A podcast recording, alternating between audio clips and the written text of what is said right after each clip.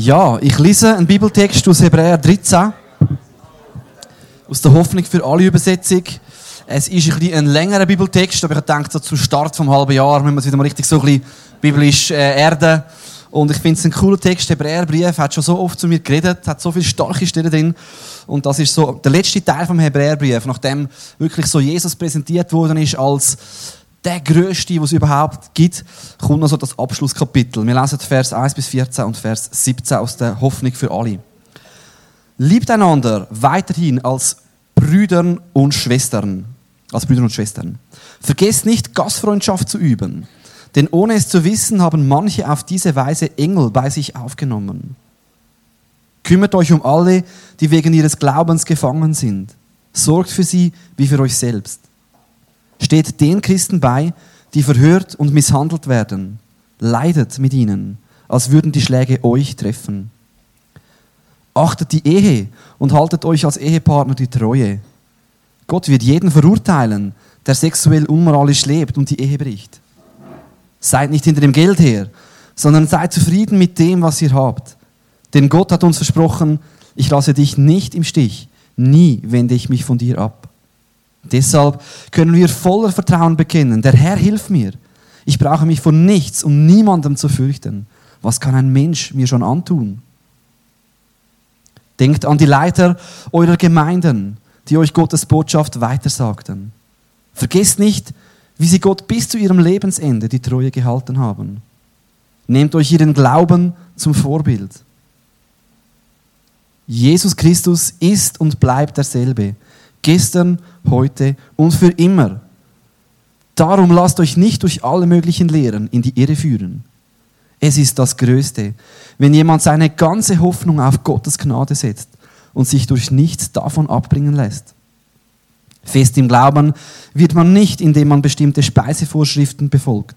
Das hat noch niemandem genützt. Wir haben einen Altar, das Kreuz, an dem Jesus seinen Leib als Opfer darbrachte. Daran haben die keinen Anteil, die ihre Rettung von den Opfern im jüdischen Heiligtum erwarten.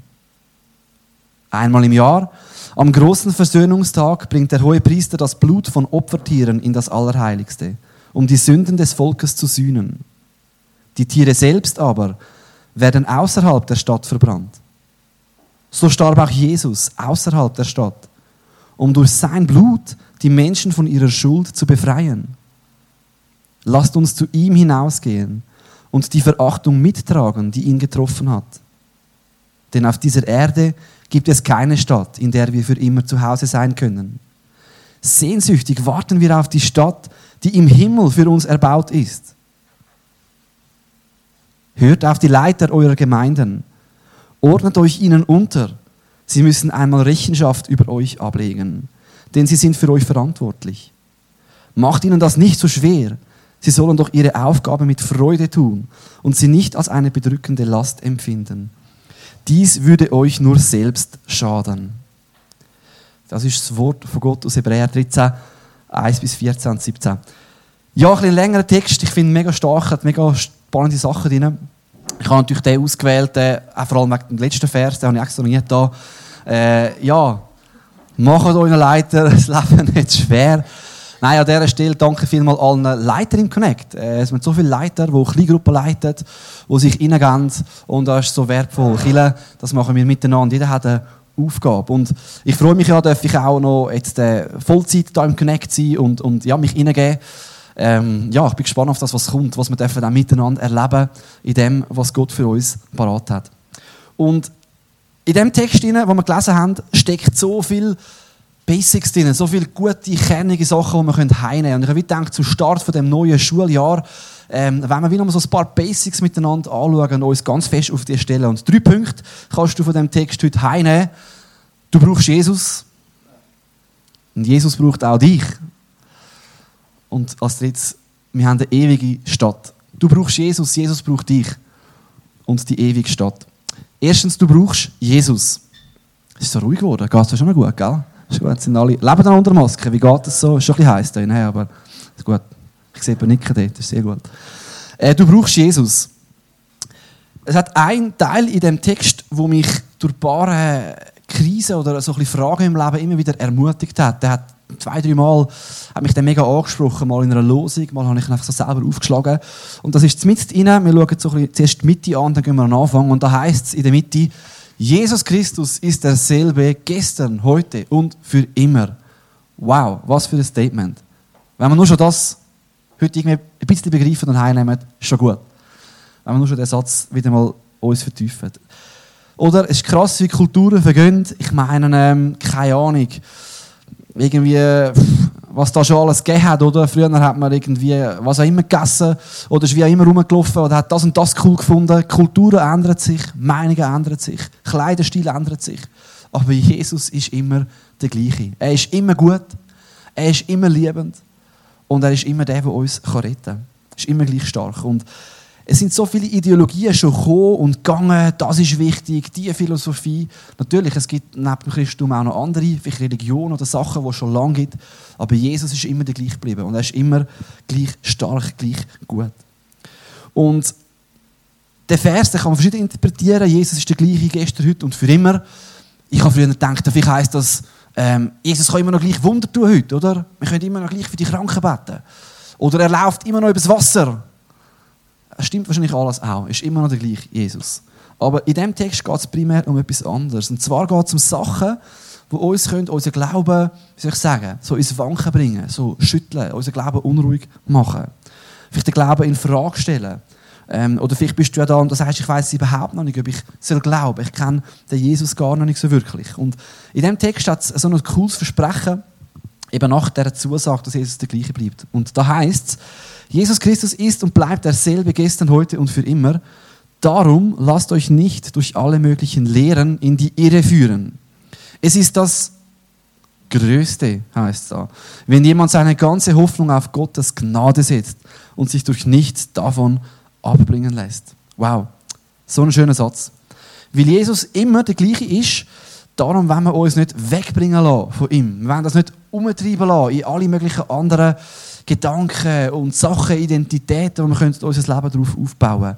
Sondern es heisst eben, es ist das Größte, wenn wir unsere Hoffnung ganz auf Gottes Gnade setzen. Oder in einer anderen Übersetzung heißt es ist ein köstlich Ding. Hey, besser als die Pizza in der Ferien. es ist das Schönste, das Beste, wenn wir unsere ganze Hoffnung, nicht auf der FCZ, nicht auf die Schweizer Nazi, sondern unsere ganze Hoffnung auf Gnade von Gott auf Jesus setzen, wenn unser Herz fest wird in dieser Gnade. Und das wünsche ich dir mega, dass dein Herz fest werden kann. Weil das ist so etwas Schönes, wenn dein Herz fest ist in dieser Gnade, dann weißt du, dass deine Identität, deine Zukunft, deine Rettung, die ist nicht mehr in deinen Händen, sondern die ist in Gottes Händen. Du bist gegründet dort. Du musst dich nicht vergleichen mit anderen. Du musst nicht mehr deinen Namen machen in dieser Welt, sondern du weißt, ich habe einen Namen im Himmel, in dieser ewigen Stadt. Du weißt eben, das Köstlichste ist nicht jetzt irgendwie die Ferien, die noch kommen, sondern das Köstliche ist die Beziehung zu Gott im Himmel. Und wenn du kannst sagen, Jesus, du bist alles, was ich brauche. Meine, das Größte ist, wenn, wenn ich bei dir fest bin, wenn, wenn mein Herz bei dir Sicherheit hat, dann ist das etwas mega Befreiendes. Wenn du checkst, ich bin durch Gnade gerettet, nicht durch Leistung. Du musst dir nicht mehr deine Anerkennung verdienen, indem du etwas Krasses reissest in dieser Welt. Oder indem du vielleicht deine Lebenslöcher musst stopfen Durch irgendwelche Sachen, durch deine Lieblingssünden oder deine Hobbys. Sondern du weißt, du bist frei, frei zum Gott dienen, weil dein Herz fest ist in dieser Gnade. Das ist etwas mega, mega Schönes. Und interessant ist, warum steht denn das da in dem Brief? Es heißt ja eben, hey, lass dich nicht in die Irre führen in die führen ist ja nichts gut. Ich weiss, wir waren in Thailand, so in der Flitterwoche, und dann hast du irgendjemand gefragt, ja, wo geht es da durch? Zu dem und dem Museum. Okay, Museum sind wir, glaube ich, nie gewesen. Vielleicht eher ins Kino. Nein, äh, wo geht es dort durch? Ja, da, okay, laufst, aber du merkst schlussendlich, es wäre dort durchgegangen. Du bist in die Irre geführt, wegen einem falschen Rat. Das ist blöd, oder? Und anscheinend hat es da Sachen gegeben, schon damals, wo die Christen in die Irre führen können nicht mehr den Weg mit Jesus zu gehen, nicht mehr so fest auf dieser Gnade verwurzelt zu sein, wie sie es eigentlich sollten. Und ähm, das ist wirklich so gewesen. Und es gibt wirklich eine Gefahr und es gibt eine Lösung dazu. Eine Gefahr und eine Lösung dazu, wegen dem Irrweg. Und die Gefahr ist eben die, dass wir in die Irre geführt werden. Und wir lesen das im Text, da heißt es äh, im Vers 9, Ähm, was ist denn ihr Problem damals? Was hat sie können wegbringen, die Juden, vom Zentrum? Da heißt es, fest, also wir haben es gelesen vorher, Jesus ist der gleiche und unser Herz soll fest werden. Wir sollen es nicht abbringen lassen von dem. Und dann heißt es, nach einem Fest im Glauben wird man, eben, wird, wird man nicht, indem man bestimmte Speisevorschriften befolgt. Das hat noch niemandem genützt. Wie werde ich fest? Indem ich auf Gottes Gnade vertraue. Dann, dann heißt es da, fest wirst du eben nicht, indem du auf gewisse Vorschriften und Regeln vertraust, sondern auf Gnade von Gott. Warum steht das da? Was ist ihr, ihr Weg damals von den Juden? Was ist ihre Herausforderung sozusagen vom Glauben abzufallen? Und ich denke, wenn man den Hebräerbrief studiert, dann merkt man, er ist geschrieben eben an Juden, an Juden, die Christen geworden sind. Ähm, sie sind Juden jetzt sind sie aber Christen.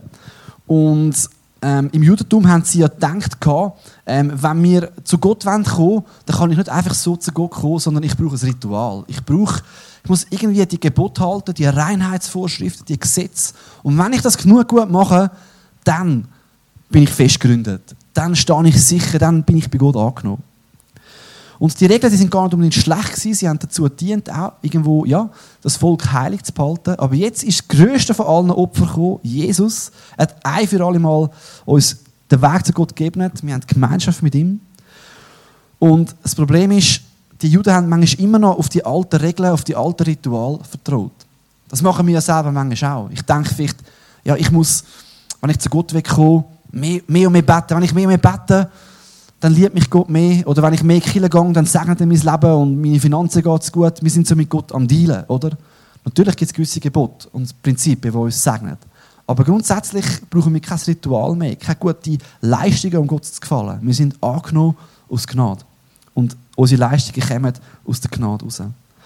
Wir werden nicht gerettet, weil wir auf eine bestimmte Art leben, so und so uns verhalten, sondern weil wir auf eine bestimmte Art glauben. Das ist noch krass, aber es ist so. Wir werden gerettet nicht, weil wir auf bestimmte Art leben, sondern weil wir auf bestimmte Art glauben. Weil wir glauben, dass wir durch Jesus angenommen sind.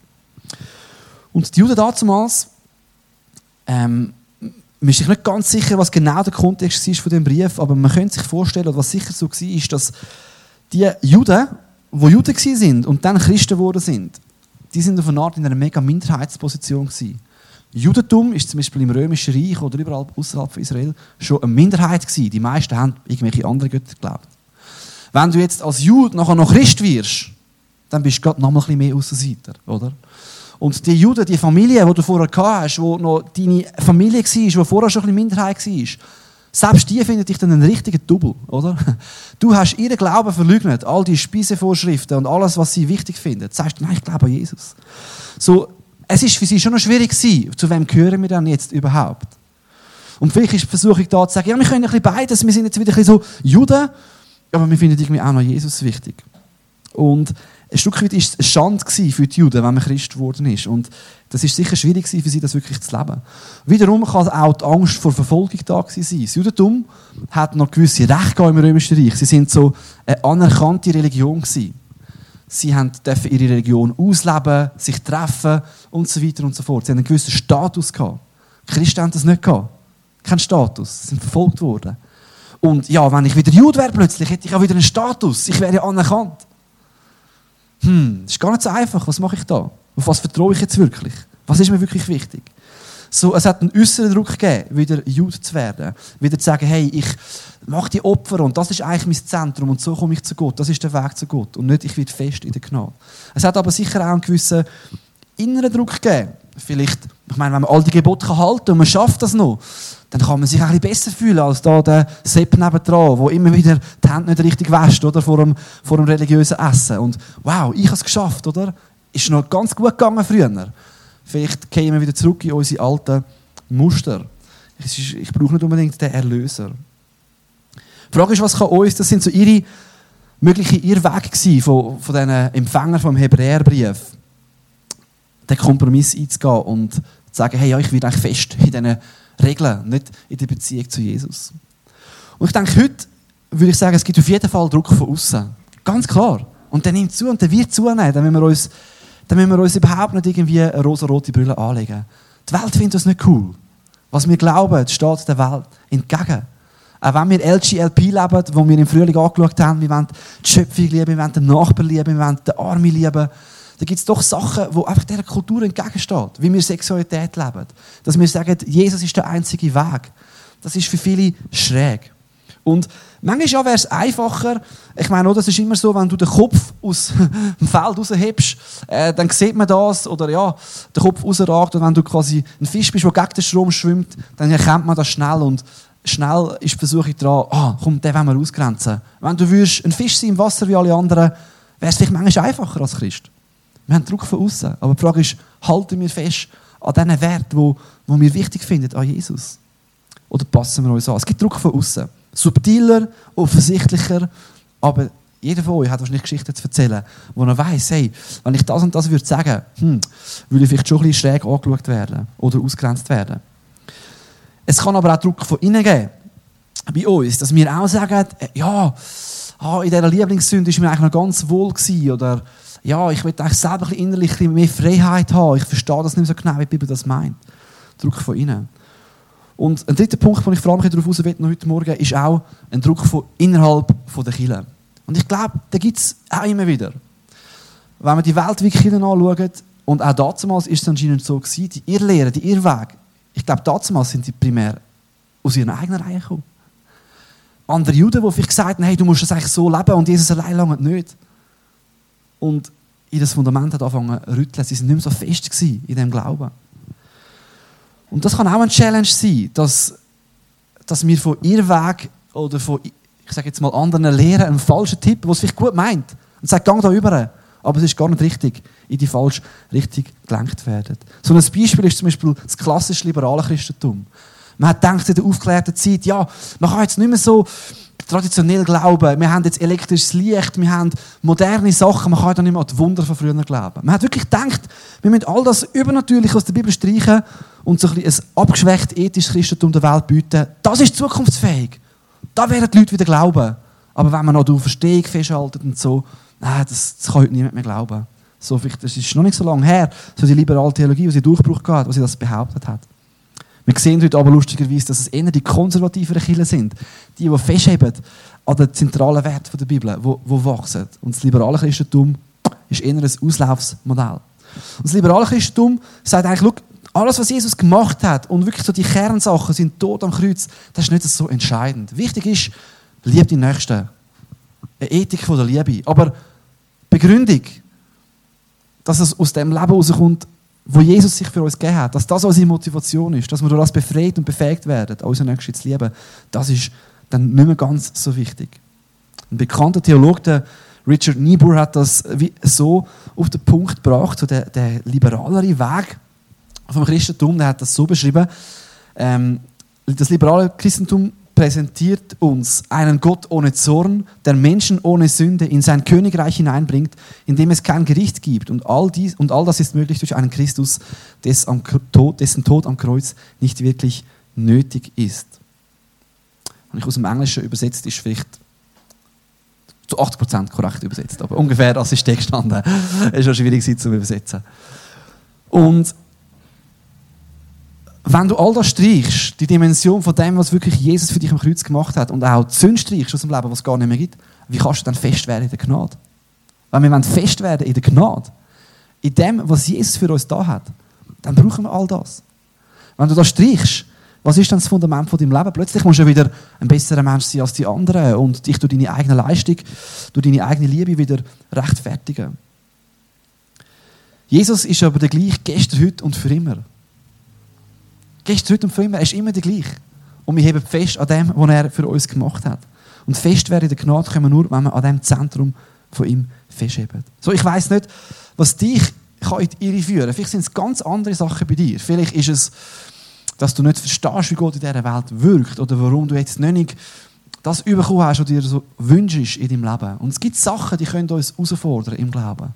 Aber die Bibel lässt uns ein, heb fest an dem Jesus, der gestern, heute und immer der gleiche ist. Und er wird dich nicht loslassen. Er wird dich nicht gehen lassen. Wird fest im Glauben auf ihm, auf dem Fundament, auf seiner Gnade. Und die Frage ist, wie werden wir fest in dieser Gnade? Fest werden wir eigentlich ganz einfach eben, indem wir an dem Zentrum was Jesus für uns da hat, festheben. Da heißt Gott im Text, wir lesen es, fest wird man im Glauben nicht, indem man bestimmte Speisevorschriften befolgt. Das hat noch niemandem genützt. Wir haben einen Altar, das Kreuz, an dem Jesus seinen Leib als Opfer darbrachte. Daran haben die keinen Anteil, die ihre Rettung von den Opfern im jüdischen Heiligtum erwarten. Einmal im Jahr, am großen Versöhnungstag, bringt der Hohepriester das Blut von Opfertieren in das Allerheiligste, um die Sünden des Volkes zu sühnen. Die Tiere selbst werden außerhalb der Stadt verbrannt. So starb auch Jesus außerhalb der Stadt, um durch sein Blut die Menschen von ihrer Schuld zu befreien.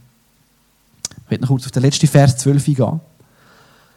Also, was ich mit dem will sagen, mit dem Text, der da steht, es geht nicht mehr um Vorschriften, nicht um Regeln, die wir uns durch retten müssen, sondern schlussendlich einfach um das, was Jesus für uns da hat.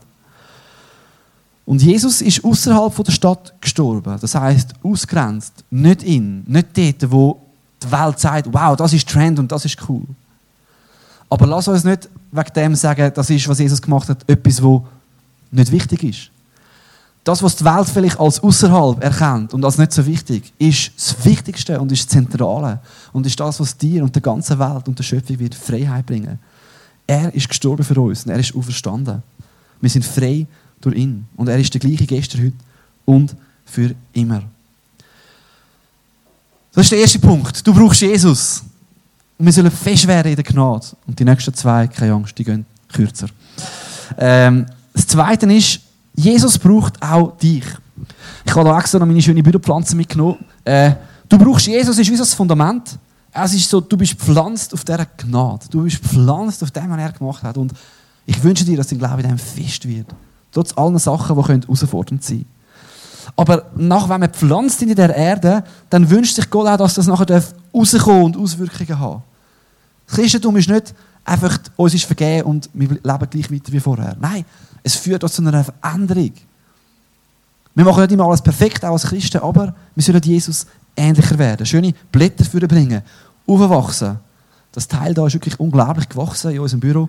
Ich glaube, das muss der Thema Wuttmann sein, wo immer so schön Wasser gibt. Ich bin nämlich nicht. Und was wir jetzt angeschaut haben im Text, ist so der mittlere Teil. Vielleicht kannst du mal schnell das nächste Bild blenden. So, wir haben jetzt das angeschaut, was so blau markiert ist, von dem, was wir gelesen haben. Aber der ganz erste Teil, ähm, kannst du den nächsten noch nicht tun, genau, haben wir noch nicht angeschaut. Und was da kommt, es ist sozusagen wie die Auswirkung von unserem Glauben. Das Blaue ist unser Fundament und das Rote ist, was bringt es eigentlich für in unserem Leben. Und ich kann einfach so, du ganz kurz zusammenfassen, ich habe Fettdruck da, da heisst zum Beispiel wie eine Aufzählung, was das für eine Veränderung bringt. Da heisst liebt einander. Äh, kannst mal die nächste Folie noch hinhauen. Ähm, ich habe es ein fett gemacht, liebt einander. Dann heisst wir sollten Gastfreundschaft üben. Dann heisst es, wir sollen uns um die Gefangenen kümmern, um andere. Wir sollen Ehe achten. Wir sollen nicht hinter dem Geld her sein. Und dann kommen auch noch weitere Punkte oder, in dem ganzen Brief. Aber es zeigt wie, hey, wenn wir auf dieser Gnade gewurzelt sind, dann wird das eine Veränderung bringen in unserem Leben. Der Luther hat es mal so gesagt, der Glaube allein rettet, der Glauben allein. Aber es ist ein Glaube, der nicht wird allein bleiben der Glaube bleibt nicht allein, sondern der hat ganz gute Auswirkungen. Und das ist auch eine Gefahr, dass wir als Christen das wie versucht voneinander zu trennen. 2. Petrus drückt es so aus, Jesus Christus hat uns in seiner göttlichen Macht alles geschenkt, was wir brauchen. Alles heißt da, um so zu leben, wie es ihm gefällt. Wow. Also er gibt dir auch Kraft dazu, so zu leben, wie es ihm gefällt. Denn wir haben ihn kennengelernt. Er hat uns durch seine Kraft und Herrlichkeit zu einem neuen Leben berufen. Und dann geht es noch weiter, Vers 5. Deshalb setzt alles daran, nicht nur ein bisschen, setzt alles daran, dass euer Glaube sich in einem vorbildlichen Leben auswirkt. Hey, klar schaffen wir als Christen nicht immer alles perfekt. Klar gehen wir wieder rein. Klar sind wir wieder verurteilt oder lügen oder was auch immer. Aber wir dürfen den Anspruch der Bibel, dass wir uns verändern, nicht aufgeben. Jesus braucht dich. Du brauchst Jesus, aber Jesus braucht auch dich. Er möchte, dass durch dich durch etwas sichtbar wird von dem, wie er sich das Leben vorstellt in dieser Welt. Dass du mehr liebst, dass du mehr dich hingehst, dass du mehr im Glauben unterwegs bist. Du wirst nicht durch das gerettet, aber setz alles daran, dass dein Glaube Auswirkungen hat. Es gehört wie zusammen, wir dürfen es nicht trennen. Der Glauben allein rettet, aber der Glaube bleibt nicht alleine. Und was so schön ist, das heißt da, Jesus Christus hat uns in seiner göttlichen Macht alles geschenkt, was wir brauchen, um so zu leben, wie es ihm gefällt. Er hilft dir. Er lebt in dir und er setzt dich frei zu dem neuen Leben. Und das Schöne ist, wenn wir uns anfangen, mehr nach ihm ausrichten und nach seinen guten Geboten leben, ist das ja nicht gegen uns. Er ist ja keine Spassbremse. Sondern es ist für uns. Du wirst freier in seinen guten, in seinen guten Wert. Es ist auch für dich besser, wenn du anderen dienst. Es gibt dir mehr Sinn in deinem Leben. Es ist für dich besser, aber es ist auch für die Welt um dich herum besser. So pack Themen an, wo, wo, wo da anstehen. Wir können es vielleicht auch so zusammenfassen, du brauchst Jesus und Jesus braucht dich. Unsere Connect-Vision heisst, ja, ich weiß nicht, ob ihr es noch wissen nach der Ferien, Jesus lieben und weitergeben. Jesus lieben kann wie sagen, kann heißen, hey, ich brauche Jesus. Ich brauche ihn. Ich liebe ihn, das, was er gemacht hat. Aber wir wollen auch Jesus weitergeben. Das heißt, er braucht auch uns. durch unser Leben, durch das, was wir Zeugnis geben, wenn wir ihn weitergeben. Und der dritte Punkt, und Ben kann schon mal raufkommen, heisst noch die ewige Stadt. Du brauchst Jesus, Jesus braucht dich. Lass Veränderung entstehen in deinem Leben. Und die Ansprüche, die bleiben von der Bibel an unser Leben. Die können wir nicht einfach canceln, auch wenn die Kultur die vielleicht mal anders findet. Und der dritte Punkt ist die ewige Stadt. Und ich werde noch zwei Vers zum Schluss aus dem Ende von dem Text mit euch teilen. Im Vers 13 heißt es, lasst uns zu ihm hinausgehen und die Verachtung mittragen, die ihn getroffen hat. Wow. Finde ich auch so einen krassen Satz. Ähm, in dieser Welt, das stimmt, ist nicht immer gleich einfach, den Weg mit Jesus zu gehen. Das haben schon die ersten Juden gemerkt, oder? Es hat sie etwas können kosten. Vielleicht nicht mehr zu der grossen Gruppe der Juden zu gehören. Vielleicht sogar nicht mehr die gleichen Rechte zu haben. Aber sie haben es gemacht aus einer Überzeugung und zwar wegen dem, was Jesus für uns gemacht hat. Das ist so cool, da heißt es, lasst uns zu ihm hinausgehen und die Verachtung mittragen, die ihn getroffen hat. Jesus ist für uns gestorben, hat sich hingegeben, aber er ruft dich und lädt dich ein, mit ihm auch rauszugehen außerhalb der Stadt. Und ein Stück weit etwas von dieser Schande, die ihn getroffen hat, mitzutragen. Bist du bereit, dass der christliche Glaube dich auch etwas kosten kann? Dass es vielleicht auch mal eine gewisse Art von Ausgrenzung bedeuten könnte? Dass du einen Teil von der Schande, die ihn getroffen hast, hat mittragen willst? Was ist das für ein Vorrecht, dass du das darfst mittragen Er hat alles für dich gegeben und du darfst auch jetzt dein Leben ihm ganz anvertrauen. Und das Schöne ist, wir Christen können das machen. Wir können unser Leben schon weit verschwenden in dieser Welt, wenn man so will, in den Augen von anderen Menschen. Uns hingeben, lieben, verschenken. Weil wir wissen, das ist der nächste Vers, wir haben eine ewige Stadt, wo unser Daheim ist. Denn auf dieser Erde, da werden wir nicht immer im Mainstream sein. Da werden wir nicht immer bekannt und beliebt sein. Denn auf dieser Erde gibt es keine Stadt, in der wir für immer zu Hause sein können. Sehnsüchtig warten wir auf die Stadt, die im Himmel für uns erbaut ist. Hey, dort ist unser Zuhause. Dort werden wir wirklich ankommen. Dort steht dein Name im Buch vom Leben auf diesen Tor und du hast einen Platz bei dieser Stadt bei Gott und du kommst rein, nur weil Jesus für dich gezahlt hat und du bist Teil. Und das wird bleiben, auch wenn es in dieser Welt manchmal heisst, vielleicht, ja, der Weg gehen, der etwas kostet. Du hast einen Namen dort. Und wir können das da tun in dieser Welt und im Nachfolgen. Wir wissen, unser Lohn, unser Preis, der kommt einmal noch. Hey, wir müssen da gar nicht alles erreicht haben. Wir wissen, unser Daheim ist im Himmel. Und das wird er uns schenken. So, ich weiß nicht, äh, was dich da von dem am meisten anspricht, wo du vielleicht ja, in Gefahr bist, auf den Irrweg zu gehen wo du wieder willst sagen, ich will fest werden in diesem Glauben. Ich will mein Vertrauen, meine ganze Hoffnung, nicht nur ein Teil, meine ganze Hoffnung wieder neu auf Jesus Christus setzen, weil ich weiß, ich brauche ihn. Oder wo du vielleicht merkst, hey, Jesus könnte mich wieder ein bisschen mehr brauchen. Ich habe da ein bisschen nachgelassen, ich lasse die Lieblingssünde immer wieder zu. Ich möchte da Jesus wieder ähnlicher werden. Und vielleicht auch, wo hast du eigentlich die falsche Hoffnung, dass du in dieser Welt vielleicht einen totalen Durchbruch und weiss nicht, was wirst erleben? Ja, in dieser Welt können wir viel erleben, aber unser Daheim, unser Name, Unsere Sehnsucht ist die ewige Stadt bei Gott im Himmel. Lass uns doch zusammen aufstehen, ich möchte noch beten.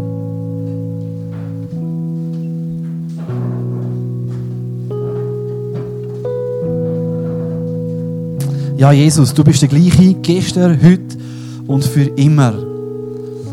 Ja, und vielleicht kannst du an deinem Platz, wo immer das bist, jetzt das dir einmal in deinem Herz einfach für dich zusagen, Riesling. Jesus Christus ist der gleiche gestern, heute und für immer. Gott, wir danken dir, dass Meinungen, Kulturen, McDonalds, was auch immer, eine neue haben, es kommt und geht, aber du bleibst. Du bleibst, du bleibst. Und wir werden mal mit dir in dieser Stadt sein, die ewig bleibt. Wir dürfen schon jetzt teilhaben an diesem Leben mit dir. Wir dürfen schon jetzt gegründet sein auf dieser Liebe zu dir, auf dem, was du da hast für uns. Und lass unser Herz fest werden. Lass uns nicht sein wie Menschen, die immer hin und her gewindet werden, sondern lass uns tief verwurzelt sein. Schenk uns Erkenntnis, wo wir müssen, ja, widerstehen auch vielleicht Sachen, die uns in die Irre führen Schenk uns, wir dürfen tief gewurzelt sein, aber schenk uns auch Liebe, auf Menschen zuzugehen. Und wir beten für das neue halbe Jahr, wo wir reingehen als Kirche. Wir beten, dass wir wirklich merken, wir brauchen dich. Dass du aber auch uns kannst brauchen Und dass du uns immer wieder die richtige Haltung gibst. Danke, gehst du Gott vorbei. Dürfen wir Gott unsere Sünden bekennen, Sachen, die wir vielleicht nicht richtig gemacht haben. Danke, dürfen wir es Gott jetzt dir sagen. Und danke, vergisst du total. Du verurteilst nicht. Aber du lädst ein und du steckst Hand und sagst, komm, hey, komm mit mir, unterwegs in die ewige Stadt. Und ich gebe dir Kraft, gebe dir Kraft, den Weg zu gehen, den ich mit dir gehen will. Danke, Jesus. Danke, bist du der Gleiche. Danke, bleibst du immer der Gleiche. Immer gut. Amen.